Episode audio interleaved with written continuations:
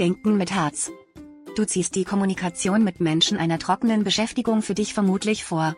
Besonders heute brauchst du den Kontakt zu anderen, notfalls auch per Mail oder telefonisch. Du findest leicht das richtige Wort. Möglicherweise fällt es dir schwer, Situationen klar mit dem Verstand zu erfassen, denn das Gefühl funkt dir dazwischen. Tiefe Gefühle sind nicht immer angenehm. Möglicherweise hast du die Tendenz, aus einem kleinen Misserfolg ein Drama zu machen. Das Leben kann manchmal ungerecht sein.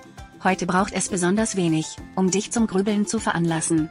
Wo viel Schatten ist, ist aber auch viel Licht. Du begegnest dem Leben mit besonderer Tiefe und Leidenschaft. Details sind wichtig. Du hast ein gutes Gespür für das, was sich langfristig lohnt, und weißt auch, wie du es anpacken kannst. Einen Stolperstein gibt es aber doch, da du nun sehr optimistisch denkst und das große Ganze im Blick hast, neigst du dazu, wichtige Details zu übersehen. Pass hier etwas auf,